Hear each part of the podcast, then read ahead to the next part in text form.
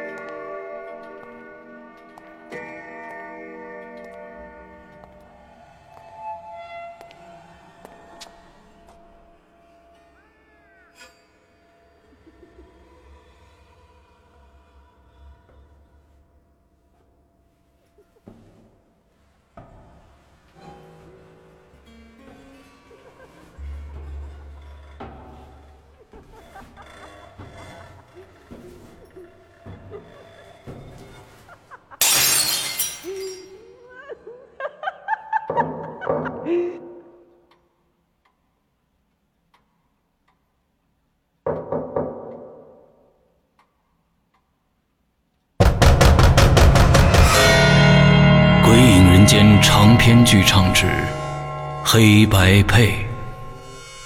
二零一五年七月十五日，鬼影人间官方淘宝店及苹果 APP 全球首发。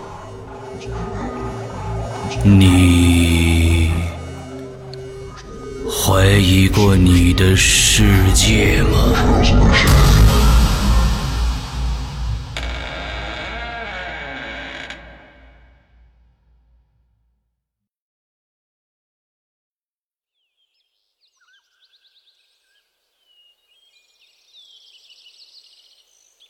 清晨，当你从噩梦中惊醒，看着眼前的世界，庆幸自己还活在这个世界上，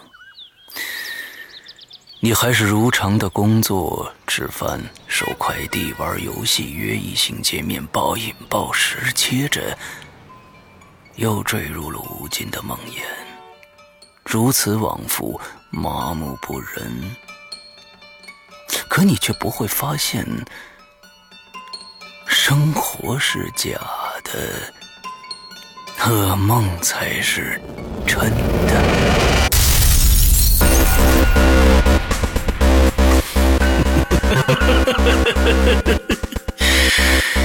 欢迎来到我的世界，我的世界需要你因颤抖而带来的能量。的世界需要你因尖叫而带来的绚丽，恐惧才是你活着的意义。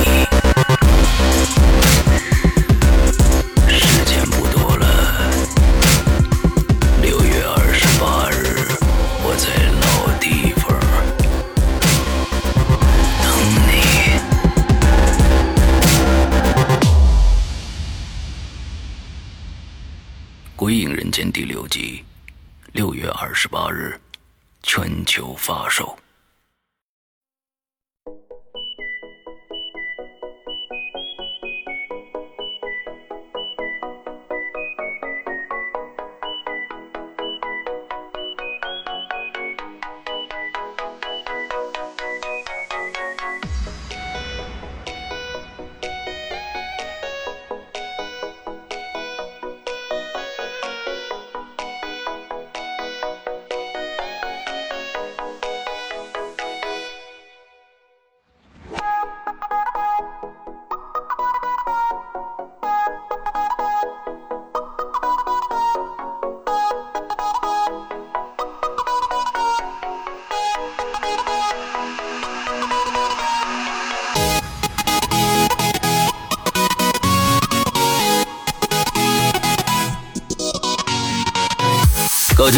欢迎收听影留言，我是石阳。各位听众，大家好，我是龙鳞。哎，哎呀，这个欢天喜地放鞭炮啊，这个。呃，终于不是一个人做影留言了啊，而且还是一个这个美女在旁边陪着我一起做，那这个是是我不敢想象的啊。呃，大家也今天可以通过这期节目呢啊，让这个疲惫的耳朵放松一下啊。今天我们又多出一个女主播来跟我一起做，太好了啊！我一想到这个事情，我昨天晚上没睡好觉，嗯，所以呢，嗯。呃，龙鳞呢？大家其其实现在已经非常的这个熟悉了啊。上上个星期我们听到了他的首秀啊，就是《鬼影人间》第六季的第一个故事啊，这个重生第一集，有很多的朋友也在底下呃给龙鳞留了很多言啊啊，龙鳞也跟他们互动了啊，在我们的 T 这个 BBS 里面也也互进行了很多的互动，大家对你还是很很很认可的，我发现啊。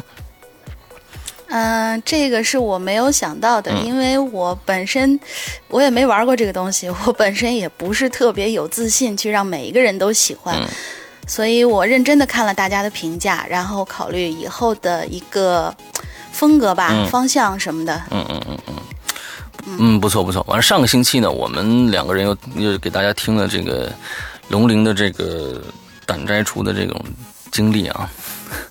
呃，又有猫的，啊，又有什么找头的，什么这个那的，哎呦我的妈呀，呃，反正呢是各种各样的渗人的事情都有啊。那最近你你有没有碰到过什么特别稀奇古怪的事儿呢？这种事情我发现就是随机，随机，他不是他不是说每天都会，那每天都会，那谁估计都都都崩溃了。但是我呃。我放完这期录音，我给我很多的朋友，包括当时有呃跟我一起经历这些事情的当事人，比如说我的哥们儿，还有呃同时跟我一起帮我照顾过我黑猫的那些闺蜜，嗯，他们都反映说是哦，你你说起来的时候，我才发现好像是那个，就比如说我这闺蜜吧，嗯，我比如说我这闺蜜，她说，呃，我记得。呃，是那只什么什么什么的黑猫吗？我说是啊。我说要不哪来那么多黑猫让我碰上的？他说我也记得，好像你把这个黑猫带回带回来的时候，不是，就是带到我家的时候，我就发现这个黑猫其实是特别特别特别乖的。嗯，就是我在他家放了大概有两三天的时间，然后他说他说他想玩，他放假的时候他想跟这只黑猫玩。结果等到我去把这个黑猫想要接回来的时候，那只黑猫在他家一看见我，毛都炸起来，浑身发抖啊。嗯。但是这只黑猫在他家待着的时候，一点事儿没有。除了在阳台上面，因为他妈妈身体不太好，所以就是经常要把那猫放在阳台上。嗯。他说在阳台上的时候，他会偶尔的就是叫几声，嗯，但是也是猫的叫声，嗯。不是那种嚎嚎出来的那种声音，然后抱到怀里的时候非常的乖。他说他从来没有见过这么乖的猫，极其听话的。嗯哼。然后我说，嗯，对我，你别说你没搞明白，就说我都没搞明白这个事儿。然后就是给那个我的哥们儿听了这期节目，哥们儿说是，其实你记得这个细节上面有一些偏差。我说。然后我就我就愣，我说是有什么偏差？他说。他说：“你如果是就是找头的那个故事，嗯如果你在一堆放满杂物的桌子上面去找东西的话，嗯那个我不奇怪。嗯但是你当时找东西的那张桌子上面，什么都没有放。哦，对，就是说你在一个空空荡荡的一个桌子上面去，去去去，就是好像在那种翻，两只手两只手也不翻，哦然后就这就在那儿上上下下的找，嗯。这个才是让我觉得很恐怖的地方。嗯。我说是啊，我哇这么长时间我都我记得不清楚，因为我记得我是经常把东西往那个二号床那位置放，哦，OK，但是可能当时就是记得有偏差。嗯嗯嗯他说没关系，你的这个已经是官方版本了，就按照你的这个版本去说吧。，OK OK OK，反正我我觉得是这样，就是说，嗯。呃，龙鳞的这种这种体质呢，它不是这个这种灵异体质啊，可以看到很多东西，但是呢，还能遇到各种各样的怪事儿。反正呢，以后的引流言里边啊，那、就经常能有大家有一些额外的福利了啊，就是女主播这个呃怪异事件啊，呃，经常能能讲一讲啊。OK，好，咱们呃这个说正题啊，上个星期啊，嗯，我在引流言里面说错了一个一句话。我把咱们鬼语者的这个初赛的截止日期说错了，我的脑子里呢觉得我说对了，但是其实说错了，所以没有修改。我们的初赛截止日期是七月三十一号，也就是马上就要到了，所以呢，对对对对，没有报名的赶紧去报名。现在呢，我们的报名数呢，差不多是将近五十左右，对吧？差不多五十左右。嗯对对，那其实我们也听到了一些嗯不错的东西，那我们我们也发给了我们的评委去听啊。在在这儿再跟跟跟大家说一下评委是谁。先说我们的我们这个呃等级的这个评委啊，一个是我，一个是龙鳞，两个那肯定的，鬼影人间的两个主播当当评委，那肯定的。完，另外呢还有呃糖蒜的 Demon。啊，这是一个，还有呢，就是大狗熊有话说的大狗熊，也就是给他们做 A P P 的啊，这好像都是内部人员看感觉的感觉啊。之后呢，还有就是高阶的啊，这个评委，那高阶评委就是预特约评委啊。首先我们老大周德东啊，呃，中国恐怖第一人周德东。第二个呢，呃，七根湖。第三个呢，呃，这个紫禁城。第四个呢，穿越天堂的时候。大家发现了，全是跟鬼影签约的作家，对不对？所以而且都是大神级的哦。哎哎，对，大神级的，呃，所以呢，大家想让这些人听到你的声音的话，就赶紧，嗯，赶紧把你的声音录制下来啊，之后发给我们。那怎么如何参赛呢？请大家赶紧去看我们《鬼影人间》的官方的呃这个新浪微博。啊，置顶帖就 OK 了。怎样去参加？格式是怎么样子的？你发到哪里去？那上面都有。赶紧来，赶紧来！我们到三十一号就截止了。嗯，这是第一个事儿啊。第二个事儿，呃，黑白配。上个星期，大家很多人说，哎，世阳，你那个说不是说淘宝上买黑白配里面有个惊喜吗？我们打开那个东西以后，发现里里面只有一张图。哈，嗯，对啊，确实是只有一张图。但是很多人很多人打开那张图看完了以后说，什么意思啊你？嗯，我只能说就是给了大家一个非常啊、其实非常弱智的一个解局解谜办法，就是一个一个解谜的一个一个过程。但是大家好像还还是没看到这个这个点在哪里啊？其实这张图的最右下角有一个有一个非常非常小的几个字儿，叫七二五，也就是说什么呢？这个这个礼包会在七月二十五号。呈现啊，那但是好多朋友都没看到那个字儿，完就来问，完了之后我也没答，说实在，对，包括我也没看到，你也没看到，然后我就，然后我就说，我说哇，石阳哥这是会卖萌啦，已经。不，这是这样的，就是说，你看啊，呃，我觉得这是一个非常烧脑的东西。我也想，我本来是想什么呢？我七月二十五号，即使把这个包放上去以后，我还想再做两个谜题让大家去解。哎，我一想，好，就这一个图片，大家都看不着那小字儿，这就算了，干脆就算了，就就直接把它放上去吧。所以呢，现在大家，嗯嗯，不管是买了还是没买的，大家直接上到那个那个提供的那个网站上去，就能看到这个内容了啊。跟大家说一下这个事儿。另外呢，A P P A P P，呃，我们的呃这个苹果的故事的 A P P 啊，就是我们一直在众筹众筹的这个 A P P，现在已经。呃，送审了，估计呢，在八月初是肯定和能能和大家见面的，到时候就大家就可能看到全新界面啊，全全新操作的一个《归影人间》的 APP 了。嗯，最后一个事儿，呃，也是现在也比较重点的一个事儿。那其实我们龙陵这几天我们一直在玩，就是我们《归影人间》的 BBS。呃，BBS 从其实上线了这不到三个星期，嗯，我们在。不断的改进，其实界面已经换了三次了，对吧？昨天又换了一次界面，对对对，而且界面嗯换了很漂亮，对对对，越来越好看了。之后呢，呃，自从上个星期我跟大家说了这个在引流言里面说了以后，呃，注册人突飞猛进啊，从最开始两百人，现在已经差不多一千五百人了，快，呃，对，所以速速度非常的快，而且上次我我呃没在引流言里面说啊。嗯，但是，我发了这个微博了，说谁去注册以后正好赶上整数、整百数，比如说三四五六七八九、十一十二十三十五这些整数的，呃，三百两百什么什么这些，我就送签名照。现在 好像听了这个消息以后，好像那那个人数啊更多了，人好多，腾一下就上去了。完之后呢？我我我反正不知道啊，就是说能不能就是一千五以后女主播送签名照什么之类的啊，不不敢说啊，反正你们赶紧来吧。呃，先先不承诺。这个事情，这个事情还是诗阳哥来吧。哎，先不承诺啊，先不承诺，说不定哪天女主播一高兴了，我也送。哎，来来来，我也送，我也签。哎，这说明都有都有都有可能性的，所以大家呢，呃，赶紧去 BBS。我们以后呢，从这个星期开始，大家再注意这一点。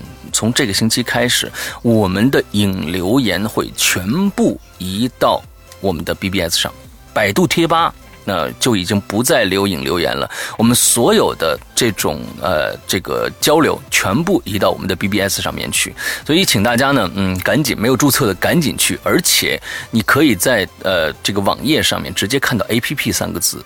说明什么？你点进去以以后，你扫一下二维码，不管你是安卓手机还是苹果手机，你都可以下载 A P P，就是论坛的 A P P。呃，在手机上就可以进行各种各样的操作，比如回帖啊、发图啊、各种各样评价呀什么之类的，嗯，都可以。所以这次我们玩的非常的大，呃，也非常的辛苦。我们呃 B B S 的制作者旋转，他其实真的是，他是一个呃。救援人员当时是在这个，呃，这个尼泊尔那边地震，他也去抢险了。前一段时间又有水灾啊什么，他都去抢险，同时用这些时间空余时间来给我们做的这个 A P P 论坛，就这这这个这个 B B S 论坛，所以他非常非常的辛苦，而且做的非常非常的好。最重要的是，我们龙陵我们几个人玩的最开心的，其实不是，呃发帖什么这些事儿啊，这个论坛里边呢，它有虚拟的。抢劫黑道生涯 是吧？对，黑道生涯，就是你每天你就跟那什么一样，就是你你你去可以抢别人的经验值，完了拿到你自己的身上啊，你别人也可以抢你的啊。第二个，还有股市，这个股市非常好玩，因为股市里面所有的数据都是跟我们的大盘同步的，但是呢，你是用你的积分去换钱，换成虚拟的钱，完再去购买股票，我那股票好像跌了五毛。呃，平时我我你才跌了五，你才跌了五毛，对我跌了五毛。那你那你眼力很准啊！我第一天的时候我买了一股，因为我从来没有买过这东西。不不不不，我买了一家的，一家，嗯，OK。对我买了买了一家，买了一百。买了一百份儿吧，可能就是 因为我没玩过这东西，我也不知道它它它该怎么算。然后我第一天收盘的时候，我看到是红色的，然后上面显示了一个正二，我说哎还不错呀，这是这是老天爱新手啊，看来是。结果第二天我心想还会不会再涨呢？结果收盘的时候负一百，负一百，对，那就跌停板了呗。看，那应该是跌停板了。看来我这个人不适合炒股。嗯，对我从来没炒过股啊，但是在我们的论坛里面可以去尝试一下，试试手。嗯对，好玩。对，还有猜球，也是拿积分去猜各种各样的球啊，比如说欧欧冠呐，什么这个那的，这个各种各样的啊，嗯，之后非常好玩。所以在我们的《鬼影人间》的 BBS 论坛里，大家能找到很多的快乐。嗯，OK，我们今天闲话说到这里啊，我们进入正题。上个星期我们留的这个呃话题是跟手机有关的，嗯，就是手机的一些怪异事件啊。最后我们我们和我和龙玲一看这帖子呢，就发现里面有好多的这种，其实各个品牌啊，手机的一些，呃，其实各种各样的 bug 的报报错是吧？我觉得，所以应该是对，所以呢，今天我们在这里面提到的所有品牌啊，所有品牌手机，基本上每一个嗯，这个故事里面都能提到手机品牌，我们都把这个品牌呢用别的词汇代替一下。那比如说啊，呃，我用的手机，它在里面提到了，我就用某水果品牌，我只能这么说，你知道吧？你这个太明显了，好吧？哎，我我说某水果品牌已经算给他面子了，你知道吗？就是说，这这已经啊，它水果很多嘛，对吧？那么不能说是只有。那什么，对吧？完了，剩下的还有。现在只有那什么是水果品牌。对，不要不不是只有那什么才是水果品牌，可还有很多的可能呢。那你你菠萝呀，什么香蕉啊，什么都有可能的，对吧？所以啊，比如说别的什么某韩国品牌，这一听就知道是是什么品牌了。完了，还有某岛某这个呃 宝岛品牌，宝岛品牌。宝岛品牌，大家大家知道是什么什么牌子吗？就是不知道，就是 HTC 啊！哎呀，我就说牌子了。哎呀，完了。HTC 是是宝岛生产的，嗯，我国的台湾生产的，对，给大家普及一下啊。所以呢，今天我们我们来来来聊的时候呢，就肯定是用这样的一个方式，呃来说，要不然呢，就实在是太不给面子了，你知道吧？有一些确实是，我觉得是。这手机好像好像有问题一样啊，呃，各种各样的怪异的事儿。那好吧，那我们今天就开始了。嗯，呃，龙鳞先来吧，好吧。我们从我们从最下面开始，我们从最下面那 HDY，或者从上最下边。对，从最下面开始。我我翻到的是最上面，我们从上面念吧。好吧，好吧，嗯，从最上面也行。好嘞，嗯，第一。第一个留言的呢是我们的劳苦功高的管理员柳晴雨小姐。嗯 嗯，她说了：“大萌神么么哒，好久没有参与引留言，终于有料可报了。闲话少叙，进入正题。嗯，那是去年的事儿。嗯，群里的鬼友林希洛是我的闺蜜，我叫她花儿。她家住在广东的。那几天，花儿姐一直没有来群里说话。” QQ 也不在线，大家都挺担心他的。我寻思着给他打个电话问问呗。电话通了，几乎是秒接的。然后根据电话接起的速度，我判断那手机应该就在他手里。我就问了：“姐，最近怎么着了？怎么没来群里呀？”但是那边没人说话，呼呼的一直响，听起来呢应该是风声。我以为是我声音太小，他没听清楚。我提高音量，又重复了刚才的话，但是对方仍旧没说话。随即电话就断了。这个时候我还没觉得奇怪，因为信号不好，遇到断线，这个谁都有过。嗯。然后我又拨起了花儿的电话，仍旧是秒接，可还是不说话。这时候我觉得他恶作剧，我就有点不开心了，我就严肃的说：“花儿姐，你这么玩可就没意思了，你知道我不喜欢这样的。”但是对方还是没吱声电话就又断了。我就有些恼火，但是伴随而来的是一种担心，可能是因为我总是写小说的缘故吧，想象力比别人要丰富。难道是花儿姐生病了，或者是遇到危险了，声带坏了，哑了吗？嗯，想的比较多。嗯。然后我赶紧又打过去，可对方仍然没说话，又把电话挂了。我就开始心急如焚了。我再一次拨了过去，就连忙说：“姐，你是不是现在不能说话？你是不是生病了？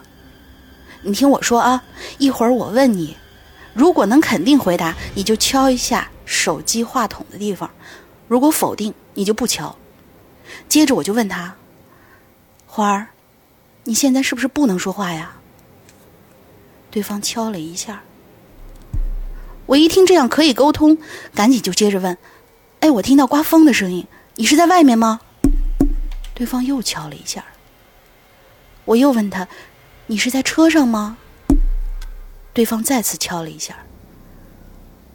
我又问他：“你是不是病了呀？是要去医院吗？”对方没再敲。嗯。我又接着问：“你现在在广东吗？”对方敲了一下。我就又问他：“你有危险吗？你你是花儿姐吗？”对方没有再敲，然后电话就再次被挂断了。嗯，嗯，我没有再打过去。我翻了翻快递单，找到了花儿姐妈妈的电话。花儿姐妈妈手机通了，接电话的自然是她妈妈。我说我找花儿姐。几秒钟以后，花儿姐的声音传到了我耳朵里，人一点事儿都没有。我说姐呀，你手机是不是丢了呀？刚才有个特奇怪的人接电话。嗯。我就把刚才的事儿说了一遍，电话那头的花儿姐非常惊恐，她告诉我她手机坏了，在手机店里修，手机卡放在了另一个旧手机里，而且一直是关着机的。嗯，现在这个旧手机就躺在他的抽屉里头。随即他检查了一下这部手机，手机在的，手机卡也在，没有任何问题。那刚才到底是谁接了我的电话呢？有些人可能会说，是不是运营商串线了呀？可是电话打通了四五次，难道都串线了吗？诶，嗯，故事到这儿结束了，嗯，挺有意思的。那既是断线了，那谁敲的敲的这个电话呢？这就解释不通了，这就解释不太通了。嗯。我遇到的串线非常非常的少，可能我没遇到过，你从来没遇到过，对不对？今天我们没有，我最多最多就是嗯，经常遇到那种，可能不知道是哪一方电话有问题，然后拿起来之后，我说话对方听不见，或者对方说话我听不见，然后我们挂了重启就好了。嗯。我我们今天嗯遇到的很多故事好像都跟串线有关系，但是这些串线就像刚才晴雨写的这个故事啊，这里面串线，他也不会说，呃，对方还有一个人能能听得懂晴雨的意思，还来敲话筒啊，这个这个事儿，我觉得确实挺诡异的。嗯，我们接着来下一个。而且他的那个，而且他的那个手机，我是一直在想一个问题，就是他的那个手机，他告诉大家说是。那个花儿姐的手机在抽屉里放着，嗯，而且是在自己家里，并且一直关着机，对，而且还是个老手机，嗯，这跟老手机倒是没什么关系。可是关着机，然后还能打通，而且还秒接，这个其实好像有人能解释一下吗？这我们我们我们看那个就是呃一些电影上面说的，现在的这种通信设备，你只要有 SIM 卡在，那个 SIM 卡是。呃，是好的，那电信公司好像就可以通过，不管你开不开机，都可以找到你的位置。现在是可以有有这样的一个技术的。那电信公司干嘛要搞这种乌龙呢？怪吓人的。那我觉得这个应该不是电信公司去搞的，那具体是谁搞的，真的就就解释不通了。比如说下一下一个故事，这下一个故事我觉得也挺有意思的，就是泡芙味的森妹妹啊，她说世阳哥，呃。妄念到我一直很喜欢鬼影啊，只不过未满十八岁不让进群。好了，嗯，那我说一说我姥姥遇到的诡异事件啊。我姥姥这个人吧，属于那种广场舞大妈啊，但是呢还是比较有素质的。有一天呢，傍晚她去公园，夕阳余晖照着大地，露出灿烂的金黄。我姥姥呢就缓缓的走着，这个时候她在一个座位上看到了一个手机。还在原地等了很久很久，直到太阳落山，气温渐渐转凉了。这姥姥呢是好心，就是等这施主呢啊。他看这施主，怕施主着急，他就带回家了。恰好那天我在家呢，我就问姥姥说：“阿婆啊，今天怎么回来这么晚呢？”我听刚才这个 Timmy 啊，他们家的金毛那金毛狗，我刚才听那个 Timmy 直叫，我以为是贼呢。我往院子一看啊，原来是您啊，您回来了。我姥姥就说呢，说今天这个 Timmy 到底怎么了？以前最听话了，今天不管怎么哄都不听话。你看，哎，那个那个，我刚才在门口啊，我那儿捡了一手机。说来也奇怪了，这我怎么左等右等没人来找呢？这电话也没一个，还真是奇怪了。来来来来，孙子，你帮我看一看，你看看能不能给打回去。于是呢，我就把这手机接过来了，发现呢，这是一只老式的，呃，以前经常我们用的品牌的某某亚的那个手机，砸核桃手机。哎哎，对，砸核桃手机非常结实的那款手机啊，边框里呢掀着厚呃这个嵌着厚厚的泥巴，看起来挺恶心的。灰蒙蒙的屏屏幕，有电啊！我就进去翻了翻这通讯录。这通讯录里边呢，就没几个人，什么老婆呀、女儿啊、儿子啊，看上去好像应该是一个比较顾家的男人啊。就看见是备注是老婆了，我就打过去了，没人接。我又给那个通讯录上写的这个女儿的这个电话又打过去了。还是没人接，但是通了啊！我又打他儿子，还是没人接，这就奇怪了。我就把那手机放在一边我说等会不会有人再把这电话打过来呢？哎，早上一看还是没人打过来，我就拿着手机出去了，去姥姥说的那个地方等。然后啊，这有个门卫的张阿姨就过来了，就问小孙子这干嘛呢？太阳那么大，干嘛回不回家呀？我当时也挺火大的，嘿，还没手机，还没人拿，我就没好气的跟张张姨就说了，说，你看，这是我昨天阿婆捡到，一天也没人打电话。哎，张姨，您见过这手机吗？这张姨把那手机接过去以后啊，这脸上的表情一一煞一煞的，是什么意思？就是。我觉得应该是错愕，然后对又一愣，反正就是变化惯变化很快的那种。对对对对对，变化非常快的感觉啊！就张姨就缓缓就开口说了：“你你你赶紧扔了吧，这是那工地上前天死那王哥的手机。”我这一下就愣住了，因为我们家那边正在建设呢，所以有些工地的这个工人呢就在我们家附近住，也确实听说过前段时间摔死过人。我这大热天的，我后背就一阵一阵的发凉啊，好像突然明白了，昨天晚上那狗为什么一直冲着姥姥叫了。我也忽然想明白了，为什么我打这电话里边的这些妻子啊、女儿啊、儿子什么的都没接，而且还是在晚上。更奇怪的是，我把手机放在原地就走了。下午来的时候已经不见了。听张阿姨说呀，她也没看到是谁拿走的。我觉得她昨天晚上打那几个电话啊，一定把对方给吓死了，吓坏了。大家可以想一想，我天哪，这这事儿，假如说是是是你是一个。呃，这个假设不好啊。A 的，咱们这么说，A 的老公死了之后呢，这手机呢被另外一个人接 拿走了。晚上打电话给他，您这这这这 A 的老婆能能能不吓死吗？这这这太恐怖了。这一般一般听起来都像是那种恐怖片里面的桥段。桥段已经死了，手机又给打回来了。对。其实大家可以想一想，这样就可以解释了呀，对不对？就像就是因为有泡芙味的森妹妹这样的这样的人存在，所以呢才会发生那个恐怖桥段的啊。我们这样的解，我们这样的解释会不会很牵强？这个我估计这个手机待在原地儿，然后下午又不见了，嗯，可能又出现了第二个森妹妹的姥姥。哦，对，呃，完了之后晚上还会打电话的，对不对？对，我我心说这家人的这个日子也不好过呀。嗯嗯嗯嗯嗯。接着我们来看下一个故事。其实我觉得下一个故事，这个在我们今天讲的所有的故事里面是最好看的一个故事。嗯，非我觉得可想象的空间是最大的一个故事。来，龙玲。嗯，好。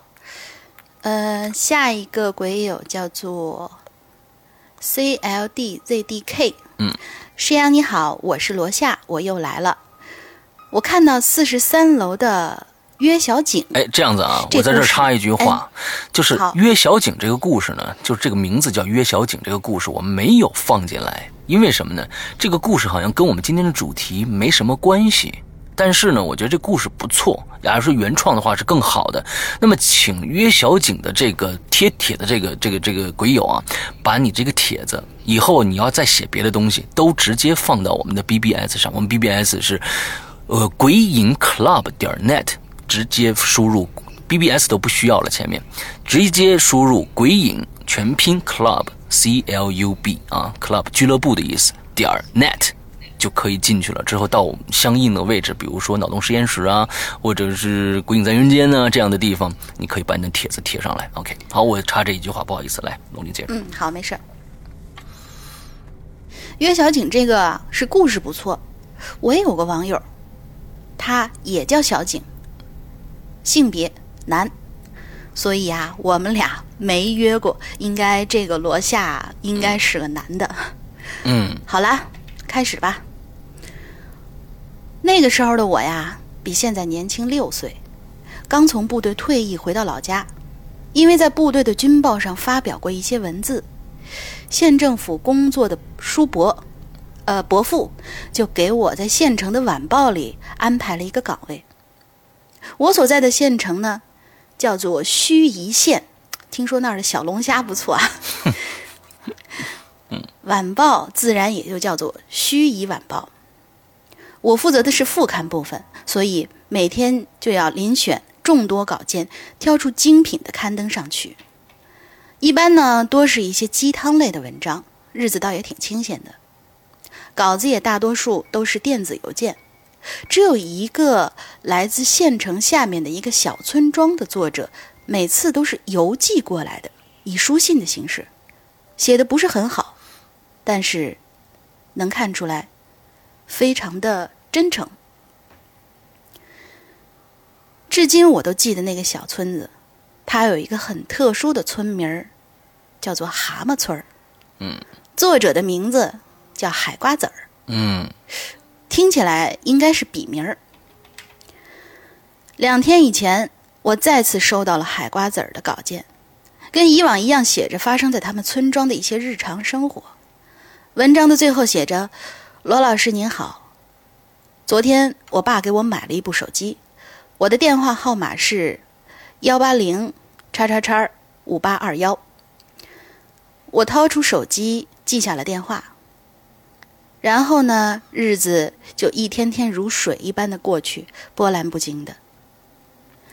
秋末的一天，我们主播，哦，不是，我们主播是吧？嗯。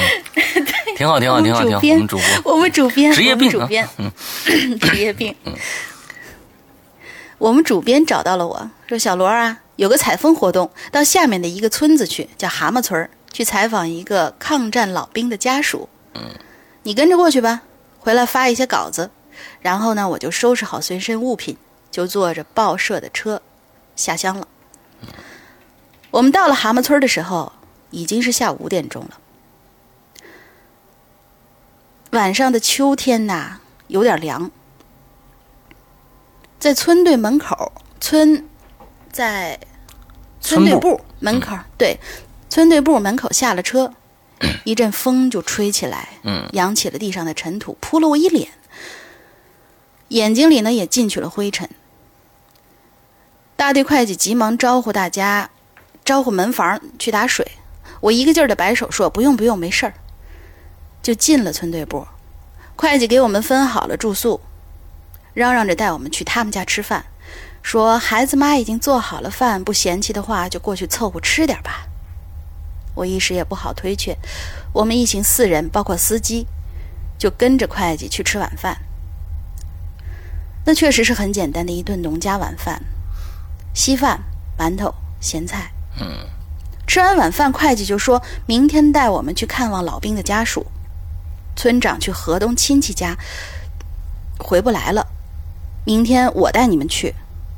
我们寒暄着就回到了住处。洗漱完毕，我躺在床上看了会儿书，眼皮觉得有些沉，就看了一下来电显示，显示了三个字儿：海瓜子儿。我猛地就想起那个经常投稿的作者，好像就叫海瓜子儿。我赶紧就说：“哎，你好，你好，你是海瓜子儿吗？”电话那头的声音显得有些激动。“对对对，俺就是。”俺在大队部门口呢，俺刚刚刚看见你们一起的一位老师说你也来了，俺就问他要了你电话，你能出来吗？我看了一眼时间，还不到七点钟，我就说你等一下，我马上就出去。这个海瓜子儿啊，他是一个长得挺瘦的男孩子，看起来二十刚刚出头，理着平头，倒是挺整齐的，不像乡下孩子。我就邀请他进屋，他说不了，俺就是过来看看。队部俺是经常来的，来了就看报纸，看看报上有没有俺的。说到这儿，他显得有点失落，然后就闭了嘴。我们就陷入了巨大的沉默中。不过最后还是他先开口：“那俺走了，您回去吧。”说完以后，他转身就消失在即将全黑的夜幕里。第二天，我们跟着大队会计去老兵的家属家，其实也算不上家属了，只是一个远房的亲戚，聊了一些老兵的往事儿。采访结束以后，我就询问会计，村里有没有一个略瘦的二十岁左右的男孩。我把海瓜子的相貌形容给会计，会计沉默了几分钟，一拍脑袋，有五组的，姓海，大家叫他海娃儿。怎么了？你认识啊？我说对啊，见过。你能告诉我怎么走吗？会计说：“我领你去吧。”路上一边走，会计就一边说：“海娃这孩子吧，挺苦的。九岁那年突然就残废了，两条腿不听使唤，一直下不了床。海家就他这一个娃儿。海娃他爹两年前在县里头开山，让石头给砸死了。海娃他娘除了种地也没啥别的手艺。”一门心思呢，就想着让海娃娶个媳妇儿，可谁家又愿意把自家女孩往粪坑里推呢？唉，会计的一席话，让我就像掉进了数九寒天的冰窟窿里头，浑身冷到了极点。会计见我出神了，就问罗老师：“到了。”海瓜子儿的家的确是有够寒酸，住的甚至都是土坯房，茅草的屋顶儿，房子外墙上有一条很长的裂缝儿，用大腿粗的木头顶着。会计说是九一年的时候淮河发洪水造成的。我们进了院子，倒是挺干净，院子里头散放着那些农具，地上放着板凳。会计说你坐，然后就开始喊海娃的名字。海娃，海娃，你在吗？你妈呢？里头没人应声空旷的院落让我觉得整个这环境让人有些发冷，手里头都冒汗了。会计说可能不在吧，可海娃每天都在家待着呀，怎么能一个人没有呢？奇怪，我心里就有点毛了。我说那就算了吧，咱们走吧，以后有空再说吧。会计说：“也只能这样了。”嘴里还一直叨叨咕咕：“奇怪呀，真是奇怪。”我当天回到报社以后，对白天的事儿仍然有点心有余悸和不解，就拿出手机来找到海瓜子的电话拨了过去。电话那头传来了一阵熟悉的女声：“对不起，您拨打的电话是空号。”从那以后，我再也没有收到署名海瓜子儿的稿件。两年以后，我又离开了报，我离开了报社，这件尘封的往事也被逐渐淡忘了。直到两天前，我看到这期引流言，我才重新又想起了这件多年前的旧事儿。嗯，这算是这算是见鬼的灵异经历吗？嗯，不晓得。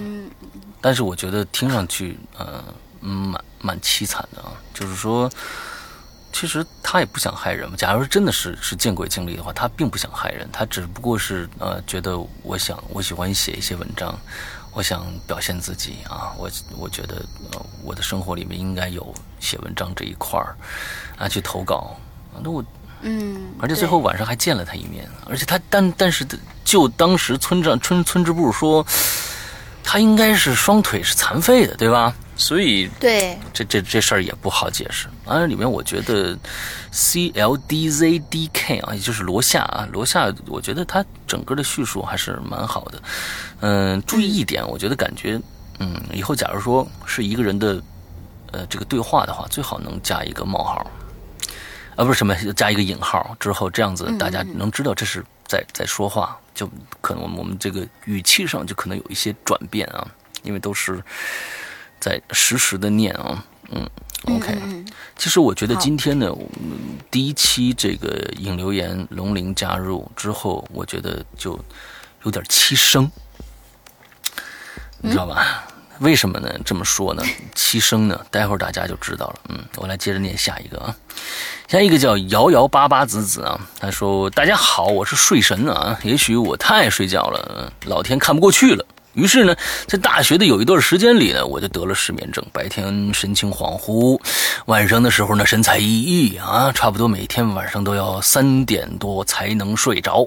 我觉得你这不叫失眠症，我觉得你这叫把时差倒错了。嗯。”对，第二天 六点就会自然醒，睡眠质量也不不好啊。尝试过很多方法，例如喝牛奶啊、泡脚等等的，但是并没有卵用啊。也就是那段时间，我遇到了太多太多诡异的事情了。现在想起来，那是非常恐怖的一段时期。一系列的诡异事件的开端，就跟手机有关系。嗯。因为睡不着，我就喜欢啊，晚上我就喜欢跟朋友啊，煲这个电话粥。嗯，先介绍一下我们宿舍的格局。按照《鬼影人在人间》龙鳞的描述方式啊，我睡在这个小键盘的位置，这个一号床。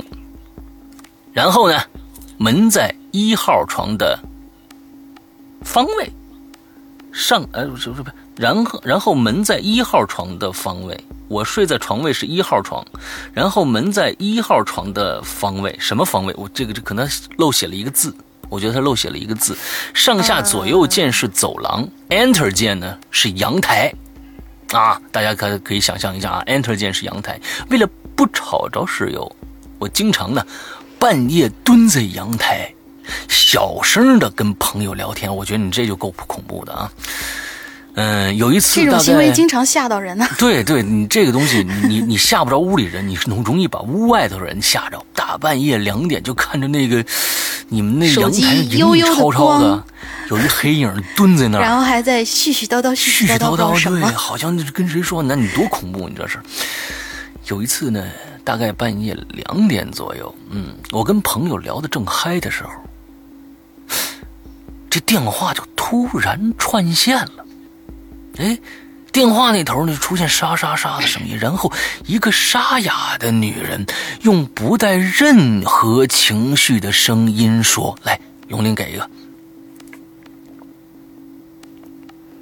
妹子，你来走廊给我开门好吗？”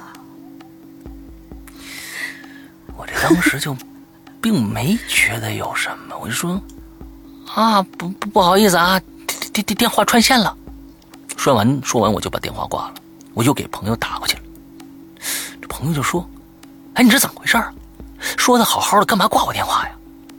我说：“哎呦，这好像刚才串线了吧？”朋友说：“我这边没有啊，我这边好好的呀。”然后啊，我们继续聊了大概十多分钟，我就回去睡觉了。我这头啊。是朝着门的方向睡的，走廊上有一点动静，我都能听得清清楚楚的。我当时睡得半梦半醒的时候，我就隐隐约约的，我就听见门外的门把锁、门把手上啊，有响动，应该是那种反正反正就转呐或者怎么样那种嘎啦嘎啦嘎啦声音。嗯，对对对，嗯，像是有人想开门。其实呢，我并没觉得很害怕，甚至啊，我就一直觉得我可能幻听了。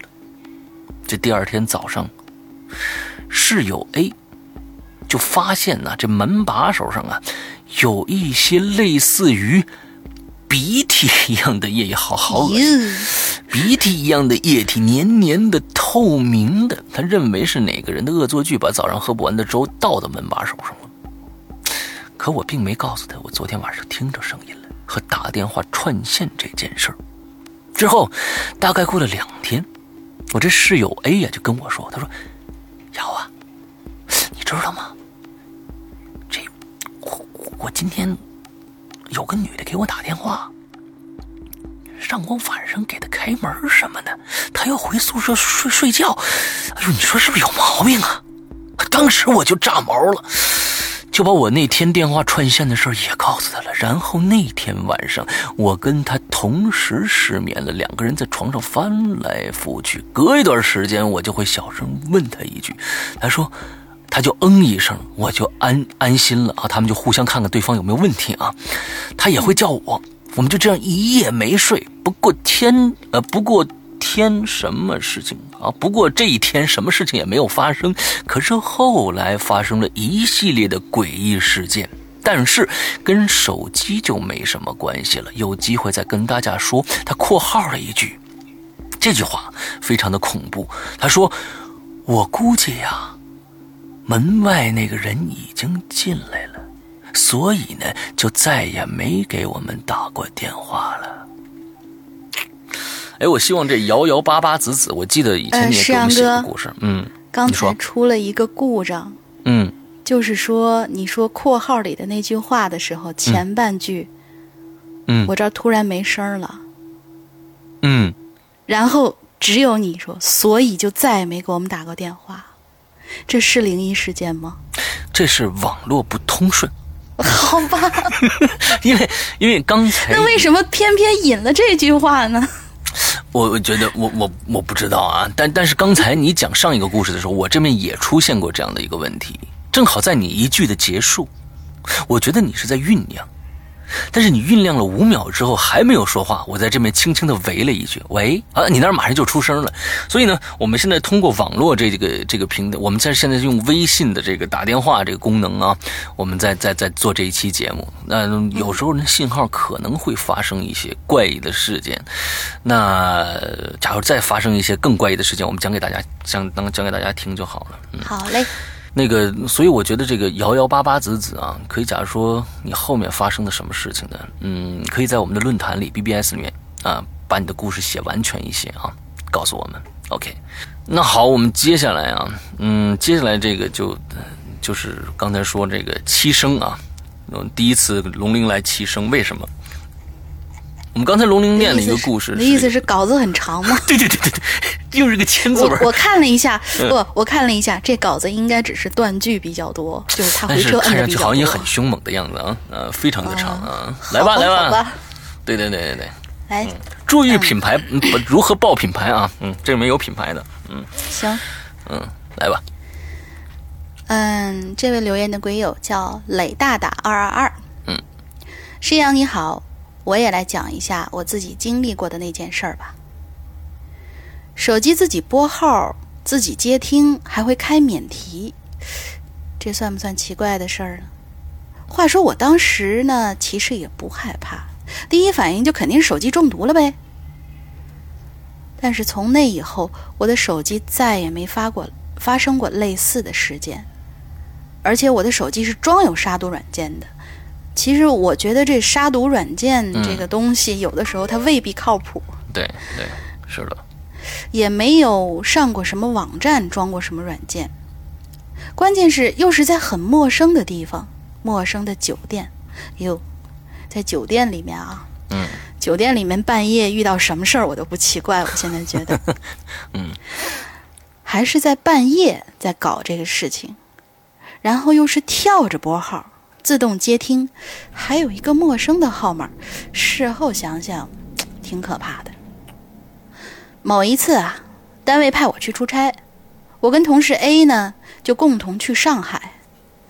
酒店是我直接在某一个网站上面订的。哎，非非常好，非常好。我们现在啊，对，要避免各种各样的这个广告宣传啊。对，好。一看一一一一旦看我们嗯报出某一个品牌，那应该就是合作有谈成了。对对对，好吧。然后就是这酒店是非常一般的酒店，也不大，位置挺偏僻的。我去的时候呢，不是旺季，酒店人数非常少，基本上也没看见什么其他客人。但是从办理到入住，我也没觉得有什么不适啊，什么阴风阵阵之类的事儿。晚上吃饭睡觉，也不知道几点，我就听见嗯电话模模糊糊在响，貌似我也不知道是什么东西。当时脑子里还在想着 A 同事怎么回事，半夜还开免提接电话。半夜我就又睡迷糊的睡过去了，反正中间呢一直没睡好，就是觉得特别吵。直到后来又不知道过了多久，就被一个熟悉的男声吵醒了。我电话那头一直在喂喂喂喂，我才反应过来这是老公的声音。我当时非常火大，因为已经。一直没有睡好了，就是嗯，没一晚上没睡好，然后就是一直被吵着。嗯，那由于床头唯一的插座是同事在用着充电，我的手机就放在床尾的桌上充电。我跳起来拿起电话就说：“你干什么呀？神经病啊！他几点就给我打电话？”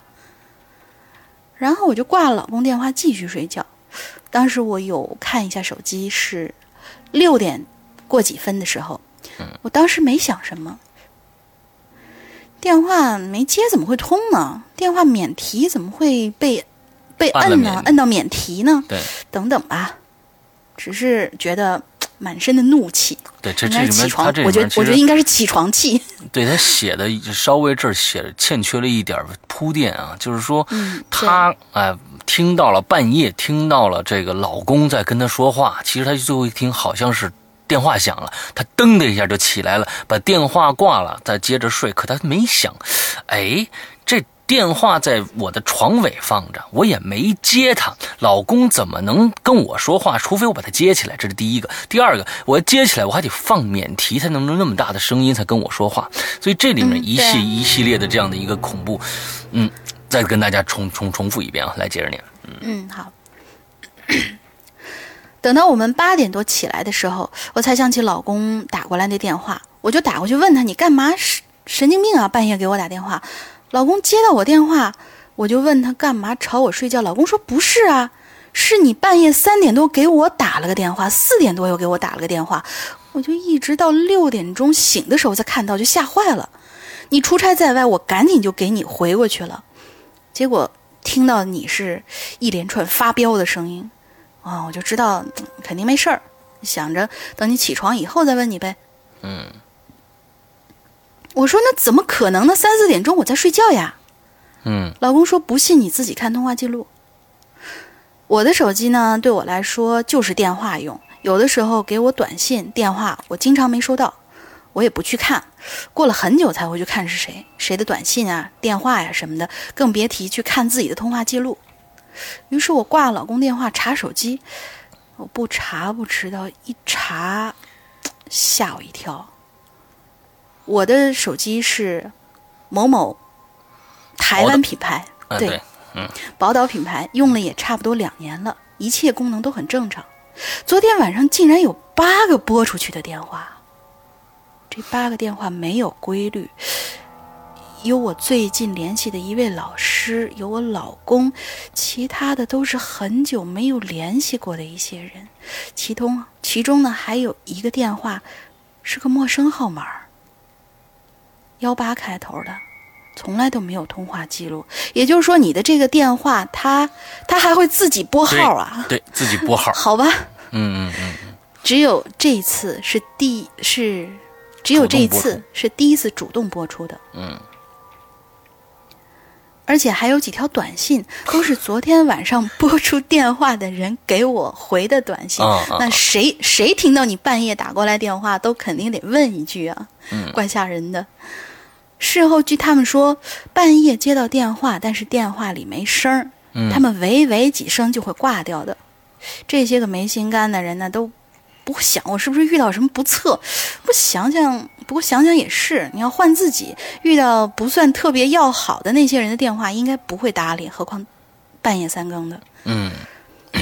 中间呢，倒是我最近联系的一位老师，当时给我回拨了电话，手机居然还自动接听了，然后打开免提。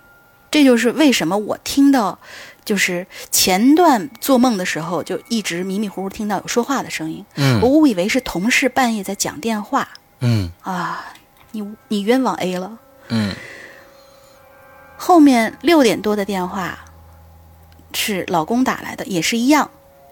接通以后呢，自动开启免提，我才听到老公的声音，才去接的。我事后同事说，他也迷迷糊糊的，觉得我怎么半夜一直在打电话，而且还免提，一直都是嘟嘟嘟嘟的声音。拨号呢呗？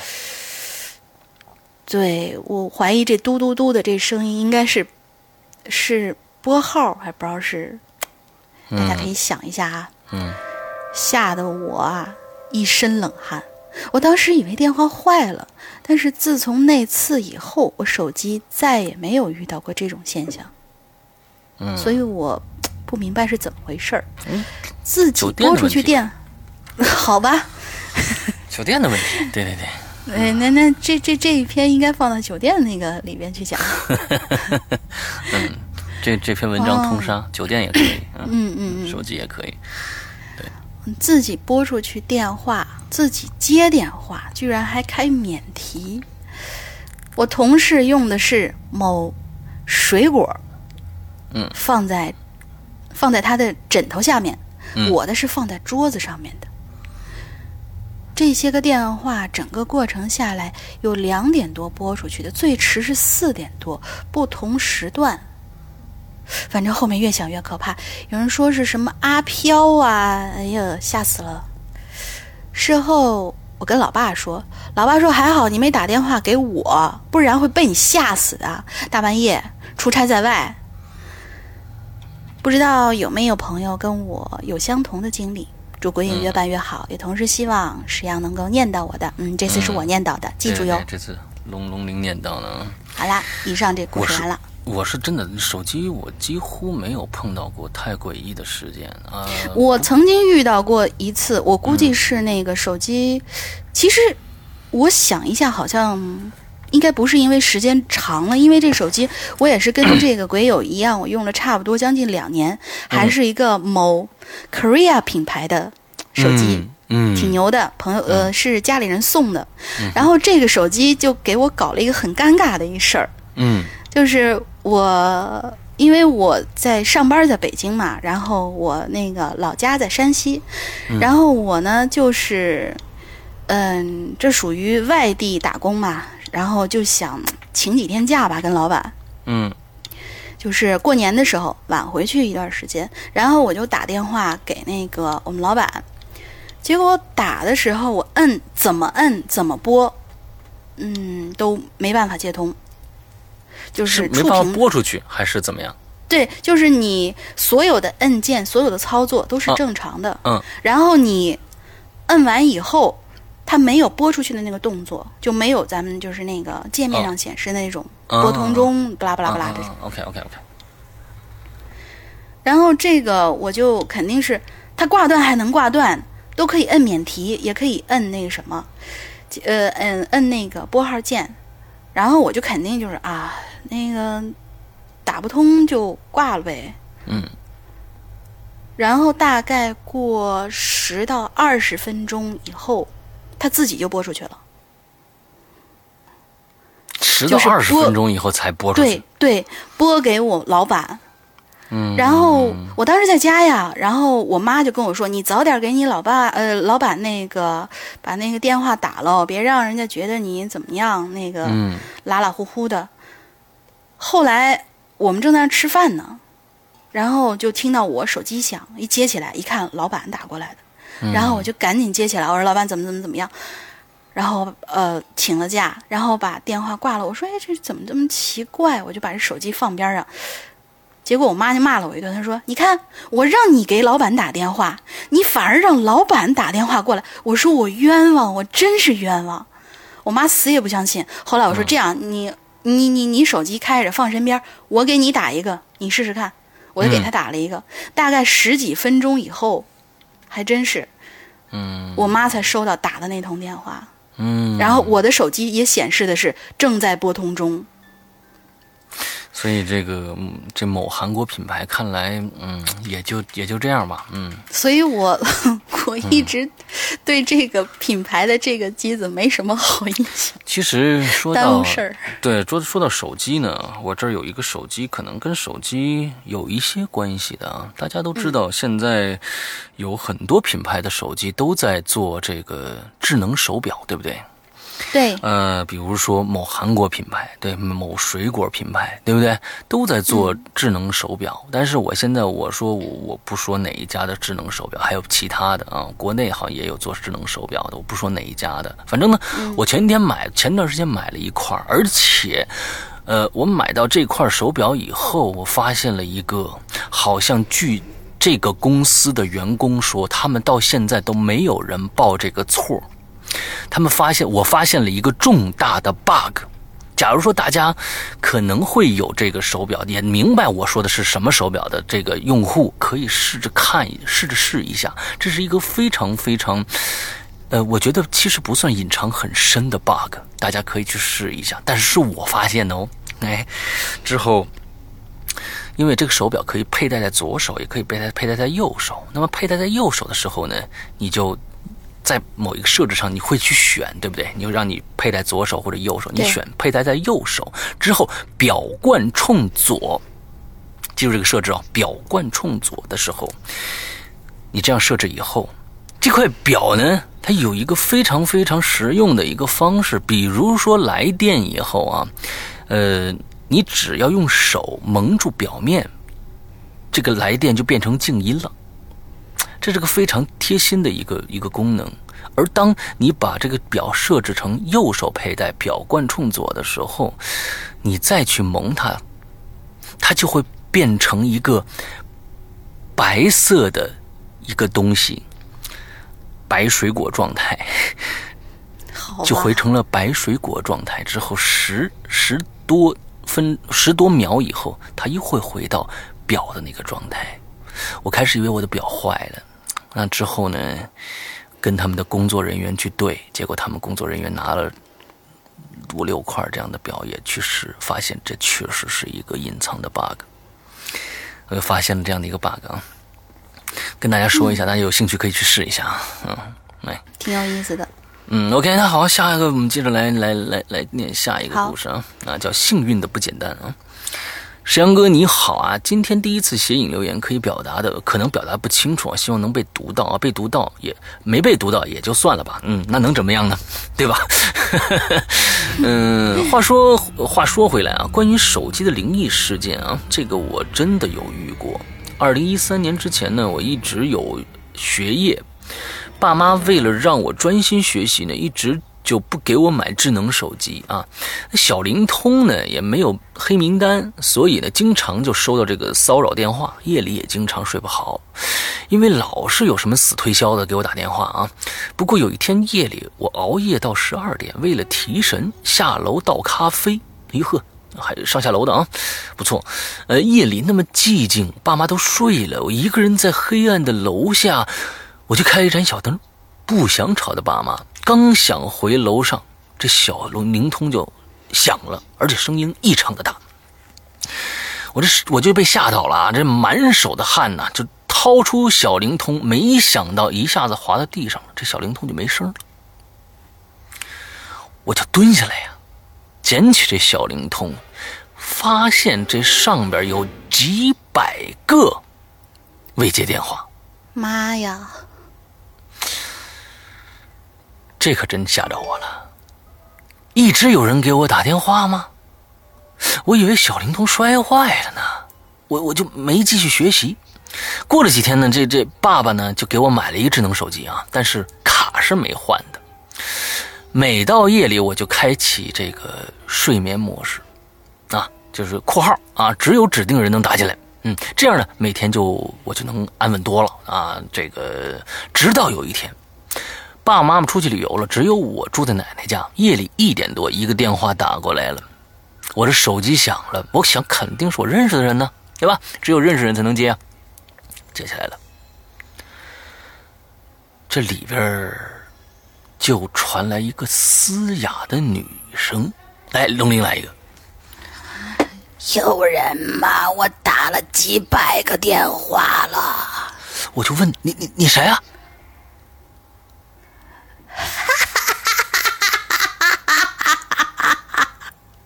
我 天，这真的是有病，你知道吧？就是我们要真的是这样的，这个这个，呃，当时的这个情景重现的话，那真的很有病。对面这女的，她是对面先是嘶吼了一声，然后又是狂笑，我就慌了啊！因为这号码我根本不认识啊，她是怎么打过来的呢？我就没我就没回答。接着呢，对面又大喊起来了：“是我呀，我是你妈呀！”这妈实在是太没数 太没数了，你这这哪有这样吓自己孩子的？对，我就就我我就无语了啊！我妈的电话啊，不是这个啊，我就无语了。这这我妈的电话，这不是这个呀，而且这声音就根本不是我妈呀！我就我就想了，我说我我我我困死了啊！你你你别闹了，我假装镇定的回答，接着。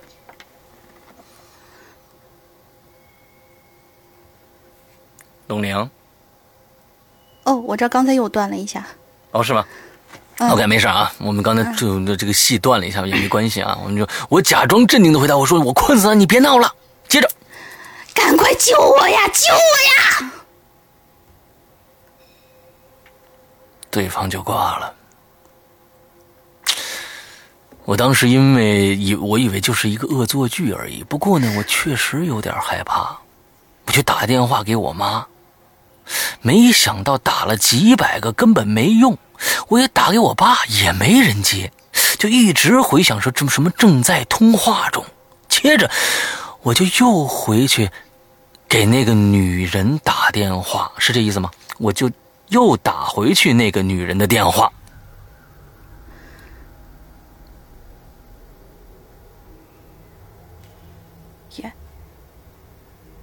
哦，该我了是吧？该我了是吧？哎，太好玩了，太好玩了啊！这我就听，我就听到那么一声女人被火烧伤的声音，就赶紧挂断了。哎，他怎么知道这是被烧伤的声音呢？哎，对，这个这个我就我就我当时我也打了这么一个问号。对呀，你说你你你被门夹了也也是啊一下，你看见老鼠了也是啊一下。对对对对对对对。然后我就接着讲，那下床呢，我就去找爷爷奶奶，告诉他们这件事儿。爷爷呢，去拿电电话，赶紧给我爸打。这次接通了，真幸运。爸爸说呢，就说，呃，一句晚上，呃，大晚上的不睡觉干嘛？一天玩下来都快累死了。我就赶紧接过电话问，哎，我妈呢？这妈妈声音就传出来了，她说：“大晚上不睡觉，你干嘛呢？累死了都，又不听话了，是不是？”哎，听到这儿呢，我就想哭了。但是我也告诉了我爸妈那些事情，爸妈说呢，都说都不信，说这是骚扰电话。爷爷就跟爸爸说：“哎，赶紧回来吧，这有可能啊，这凶多吉少。”我夜里自己也不敢睡了，就叫奶奶和我一起睡，手机也关了机了。第二天下午，爸妈就回来了，这下我可放心啦。嗯，只是我再次打开手机，发现那个电话号码没有了。只有一个我妈妈的电话，是一点二十四分未接电话。哎，插一句，插一句，嗯，那个刚才不是说打过来的那个电话就是他妈妈的电话吗？不是，他说吗？对，因为那女的说了一句，她说我是你妈呀，哈哈哈哈什么的。但是呢。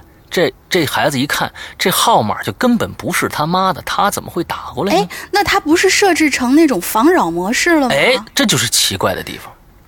为什么这么一个电话号码能打进来，而且这电话号码到最后就不见了？过了几天呢，爸爸妈妈游玩的地方就发生了大火，烧死了好多人。后来我实在不敢用这个手机，就给爷爷用去了。你你太狠了，你干脆扔了就得了。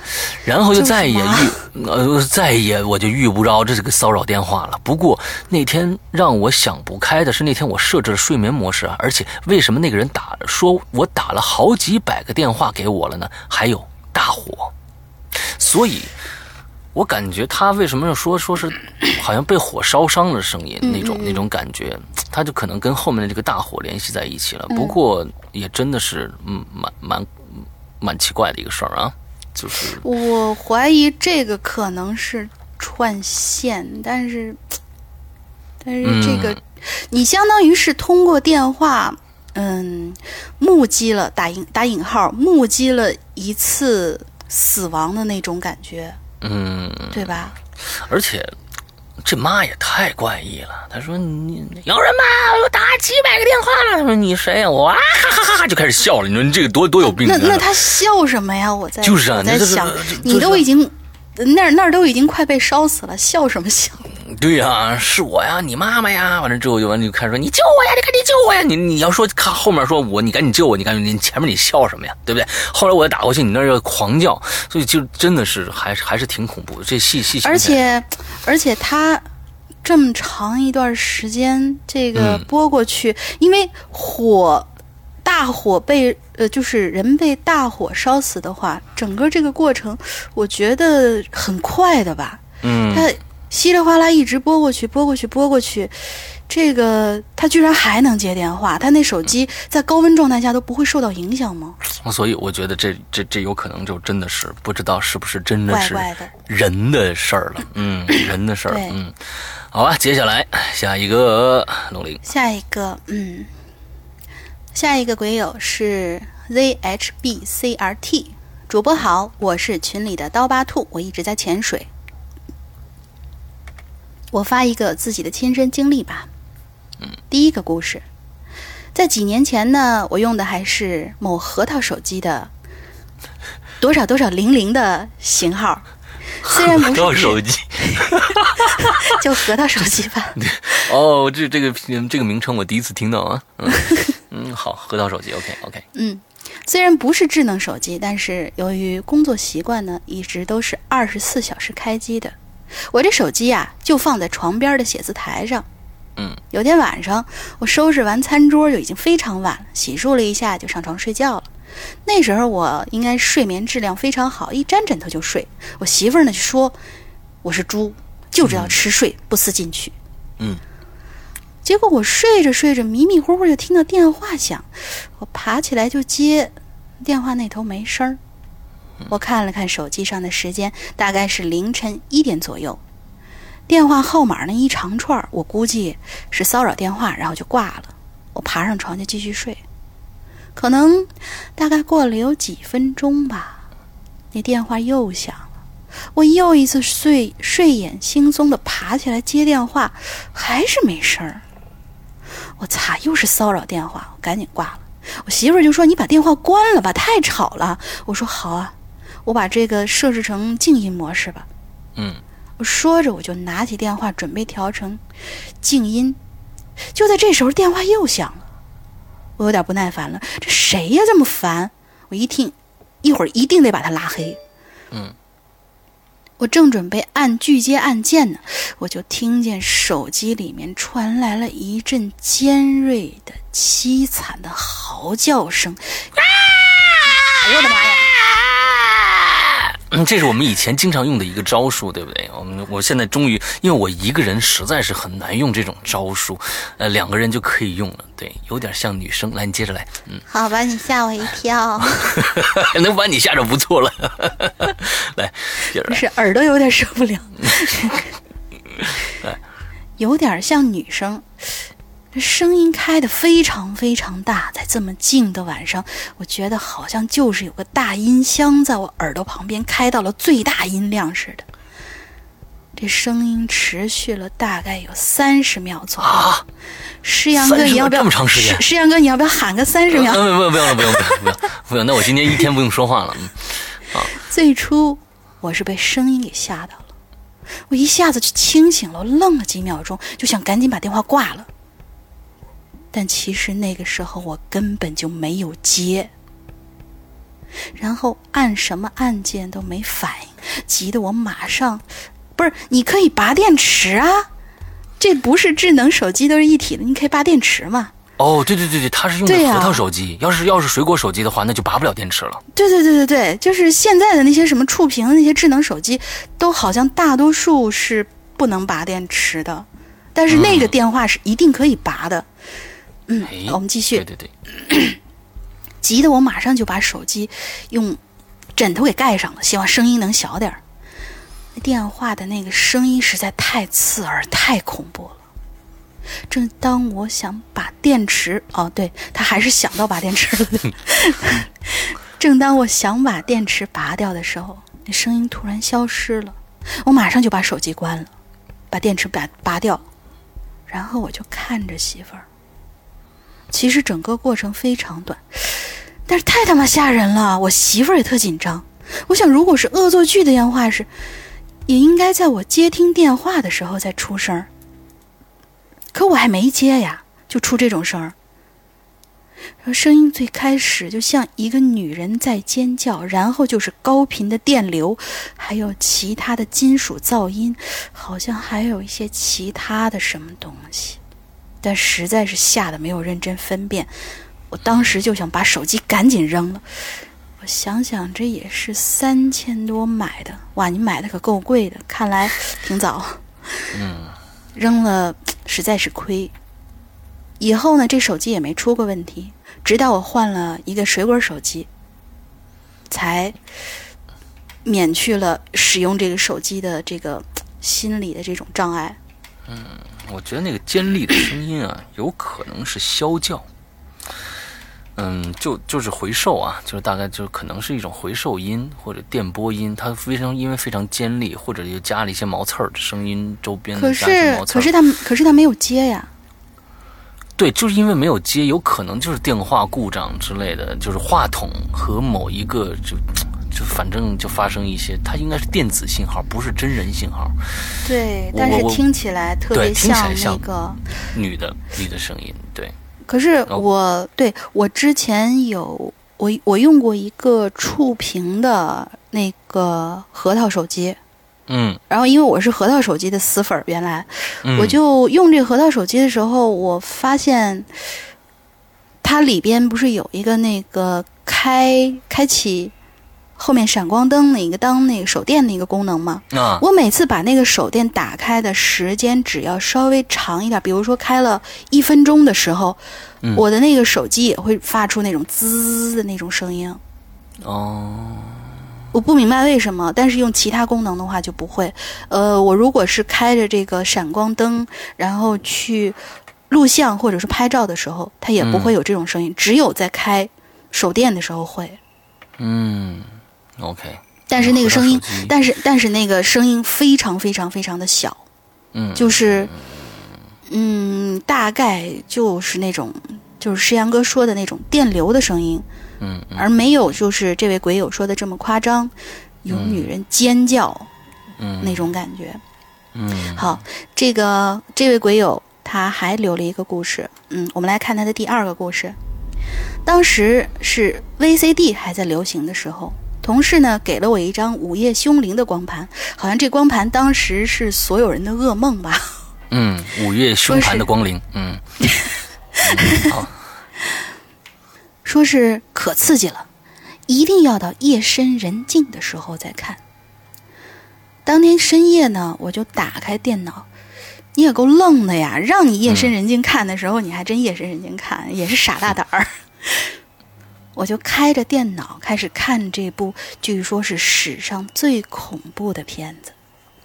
最开始的时候没什么感觉，我觉得比起活跳尸啊、什么异形啊，那特技差好多好多呀。我觉得这就是欧美恐怖片和日本恐怖片的区别。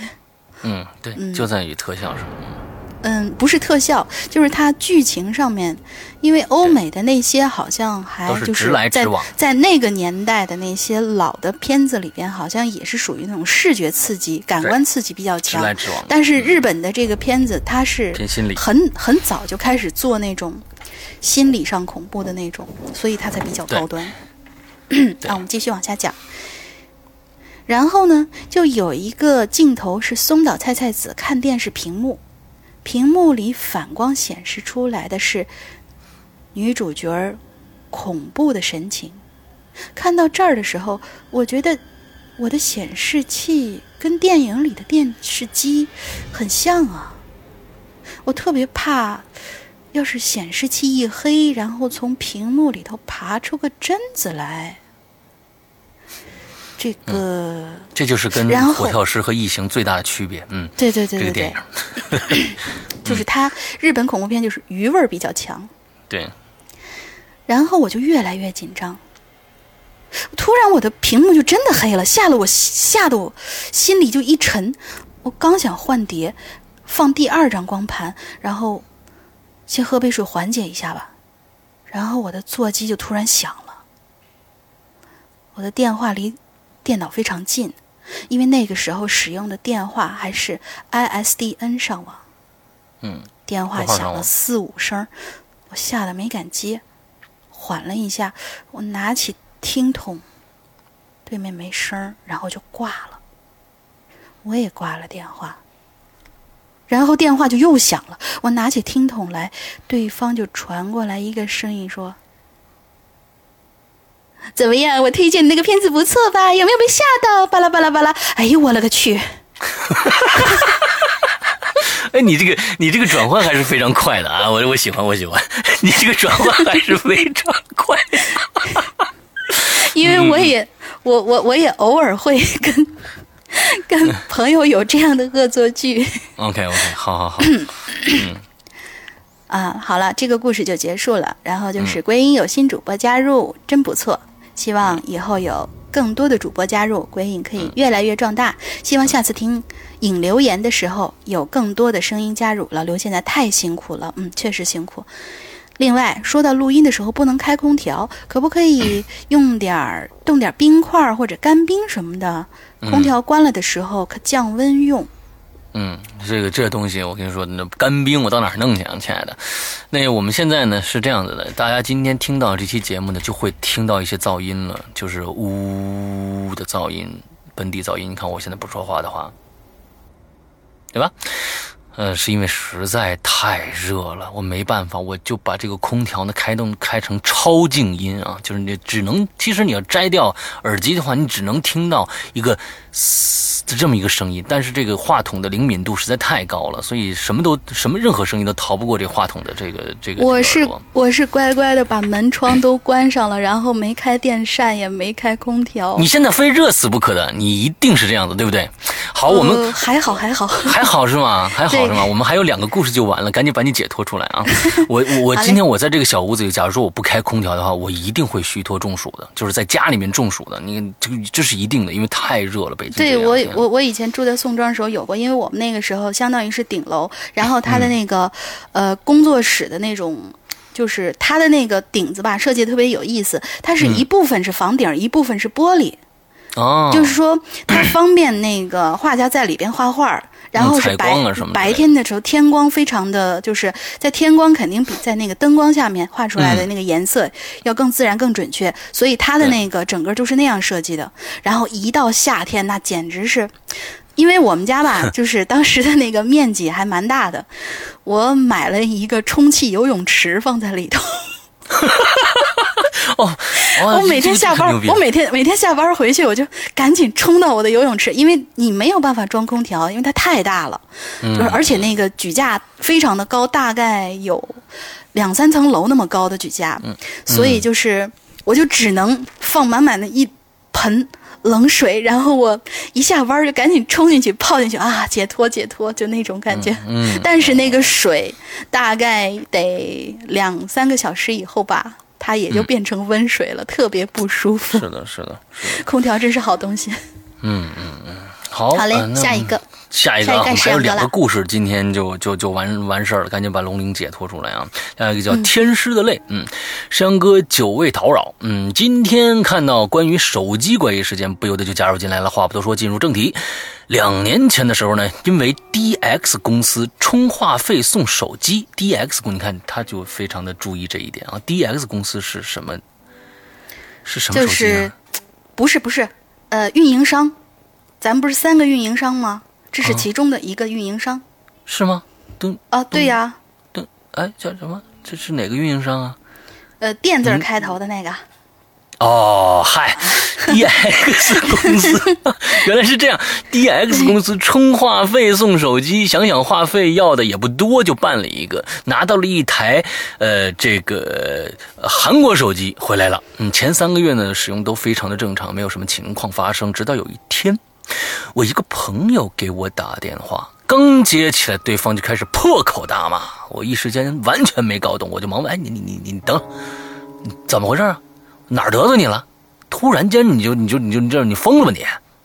哎，他应该是意识到自己刚才的这个情绪失控了，就缓了缓之后就说说哎呀，我我我跟你说啊，你就你你怎么你刚才你就不停的给我打电话，大概十来个了，你这害得我我都洗澡呢，我洗的不安生，然后你接了你又挂。完了，你挂你又打，你我就纳了闷儿了。我这这家看电视呢，这手机在啊，这这这这，你看，这就是因为没有引号、冒号、引号的问题。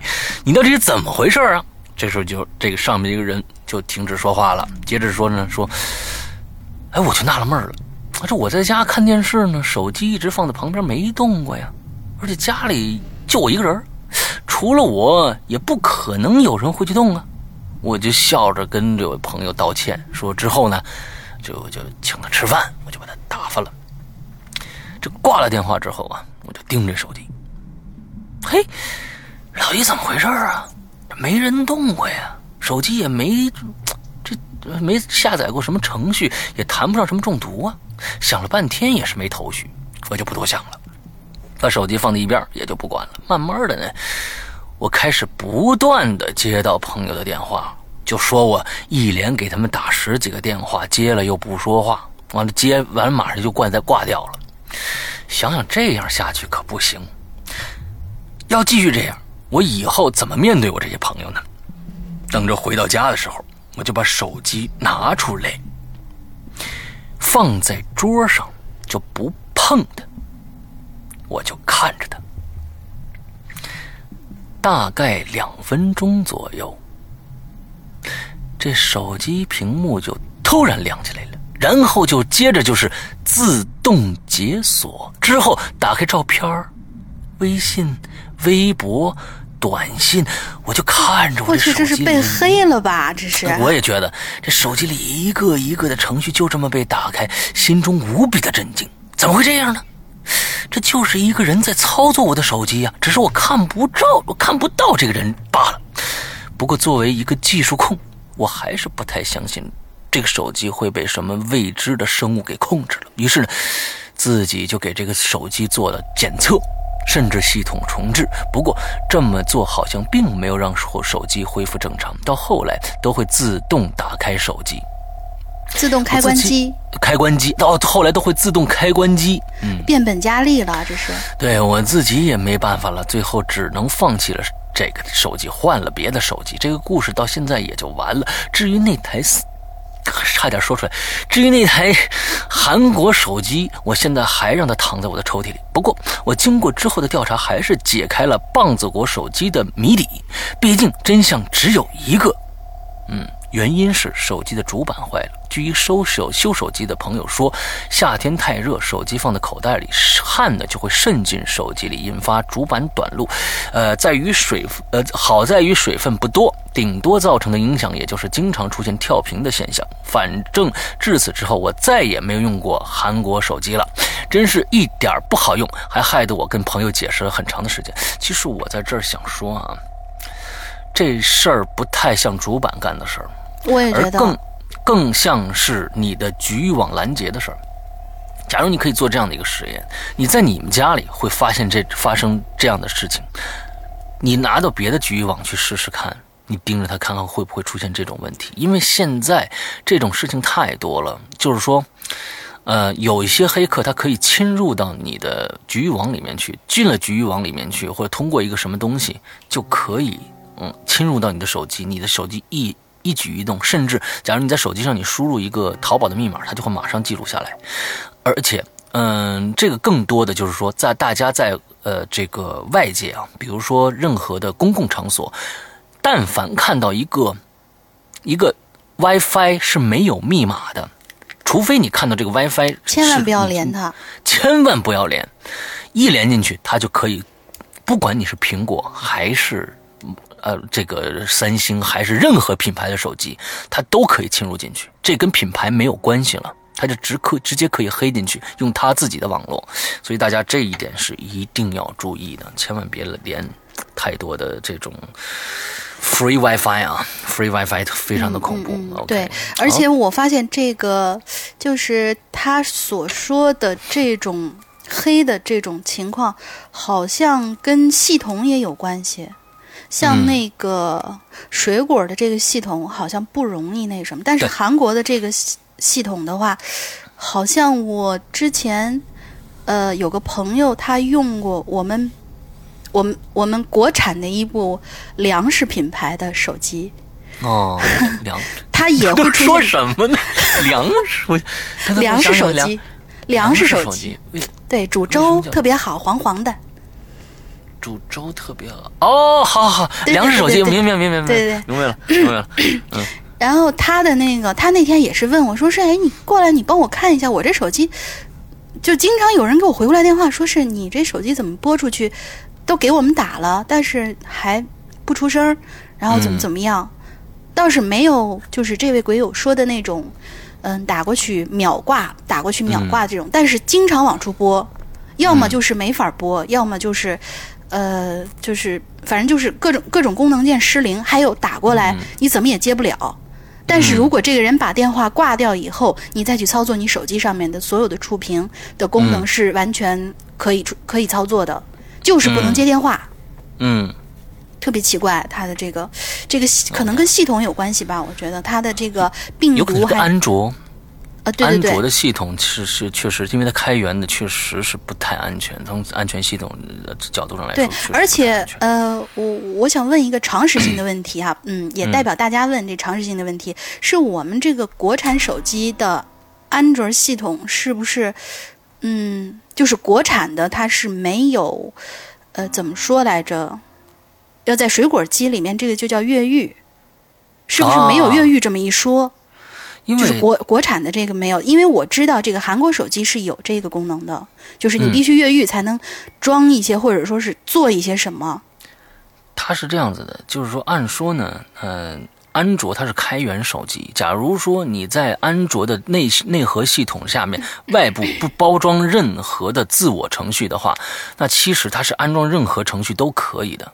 就是没有什么越狱不越狱之分的，嗯，就是说什么程程序都可以装，自我程自主程序或者别人的程序都可以装，但是有一些有一些嗯，这个手机它可能在外面再镶嵌一个自己的包，也就是说自己的外部程外部程序，就比如说是这个韩韩国手机的这个，你就必须把它越了狱才能装一些其他的东西。对对对对对对，你只要突破了它这个外面的包，直接进到了安卓内核的话，那那安安那就什么都可以装了，对。没有什么其他的限制了，对。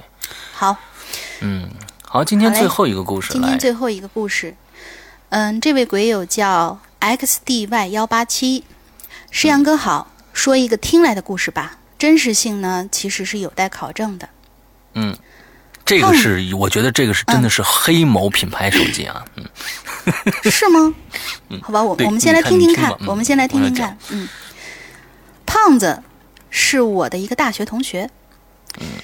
大二的那年吧，他开始做手机的买卖。具体来说呢，就是他和一些手机卖场谈好了价格，然后在学校里卖给老师和同学，从中间赚一些赚一些差价。嗯，经济头脑不错。嗯，那段时间你学校大多数人还在用塞班系统的某核桃手机。嗯，安卓和 iOS 系统。刚刚崭露头角，呃，头角，有一天呢，他拿着一款水果手机出现在学校里，我们都争着看呐。虽然那个时候 iOS 系统还不是很成熟，但是不同于一般手机的那种操作感，还是让我们感觉非常新鲜的。故事就从这部水果手机开始。胖子告诉我们，这手机是二手的，店里挺便宜，就卖给他了。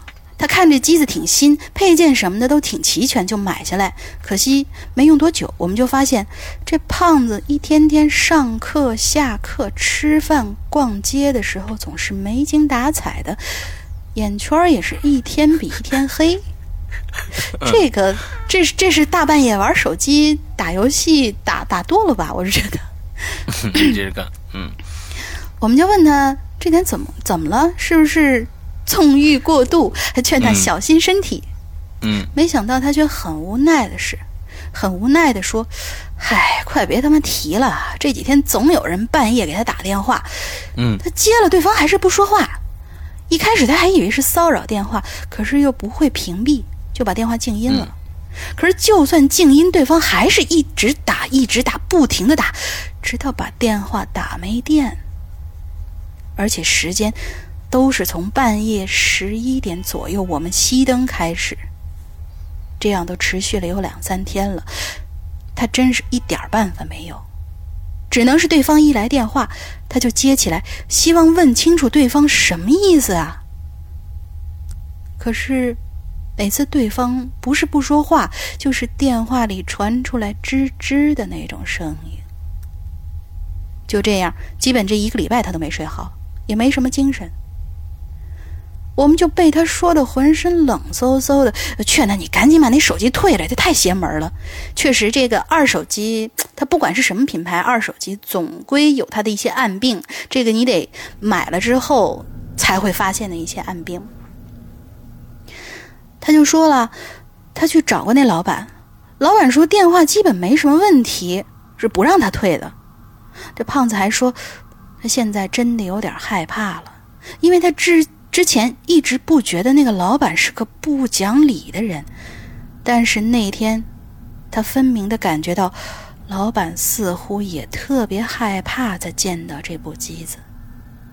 后来呢，胖子也换了一款韩呃核桃手机。核桃手机，对，没有系统，但是很经典的那款手机。他说，他再也没有接到过骚扰电话。我们也就没多问。本来我都忘记还有这件事儿了，今天引留言才让我重新想起来的。呵呵。所以我说这个故事好像是在黑某品牌手机啊，就是说这个我我觉得嗯也不一定，就是比如说像前前段时间那个网上特别流行的那个橘子哥的故事，就那段时间可能大家对这个云就是那个叫。你呃，这个云就是云空间系对云空间系统还不是特别熟悉的时候，可能不知道有什么呃，你登录自己的账户，然后怎么怎么怎么样，会不会就出现对方根本就不明白你说的是什么话？因为这二手手机不知道它的这个的出的来来来历嘛。他说的这个电话的时候还没有 iCloud，还没有，甚至还没有 iMessage 呢。就是一个普通的一个这个打电话的，当时最基础的那个水果功能手机，哦，甚至这个功能性非常非常的少。在那个时候，那个时期，都已经到这都已经到第三代了，还是那么少。因为我接触水果手机非常非常晚，我一直都不是说了吗？用的是那个核桃手机。我就是从这一款开始接触的。哦哦哦，嗯，非常的少，那时候功能也非常的少，对。所以我觉得就是说还挺有意思的，这个这个手机变成了一个恶灵的一个形象啊啊，所以这个我觉得还挺有意思。所以就是奉劝大家以后不要贪小便宜去买什么二手机，你哪怕嗯等的时间稍微长一些，买一个原装的。就是便会便宜一些，也不要去买二手手机，这样二手手机有可能在里边会会加入很多安全隐患，呃，造成就是说你可能拿回来，你所有的密码全部被盗盗没了，不管是什么品牌的都有这种风险，对。对，好，所以今天我们聊了很多关于手机的话题啊。今天也是我们引留言啊，龙鳞的首秀啊，不知道大家觉得怎么样啊？呃，这个我们第一次也是第一次合作引留言，这里面需要还需要一段磨合的时间吧。也希望大家也能这个给我们一些鼓励啊。希望大家多多包涵对我嗯表现不好的地方。要有指出来，完了之后我们可以我们可以去去做一些调整啊。嗯，好的。之后，嗯，其实现在呃，鬼影这个的鬼语者这个栏目呢，呃，这个大赛呢还在进行当中。其实呢，我们今年要会选出一位一位跟鬼影签约的主播，那以后呢也有机会跟我们一起来做。那说不定以后这个引流员变成群口了，三个人的，那我觉得也挺有意思啊。所以这个。以后会有各种各样的可能性发生，那期待的这种，呃，我们我们的节目会越来越好玩吧，让大家能听得越来越开心。嗯嗯，OK，那今天节目差不多了。嗯，今天的我想想啊，今天的进群密码，进群密码，进群码是什么呢？我我现在还一直没有想好。哎，呃，那这样吧，就写我们的我们进群密码，就是我们鬼影论坛的网址吧。大家只要把鬼影论坛网址写写正确了，就可以进到我们的呃 QQ 群去跟大家一起 happy 了啊！呃，前提是你的年满十八岁。嗯，OK，那今天的节目到这儿结束，祝大家这一周快乐开心，拜拜，拜拜。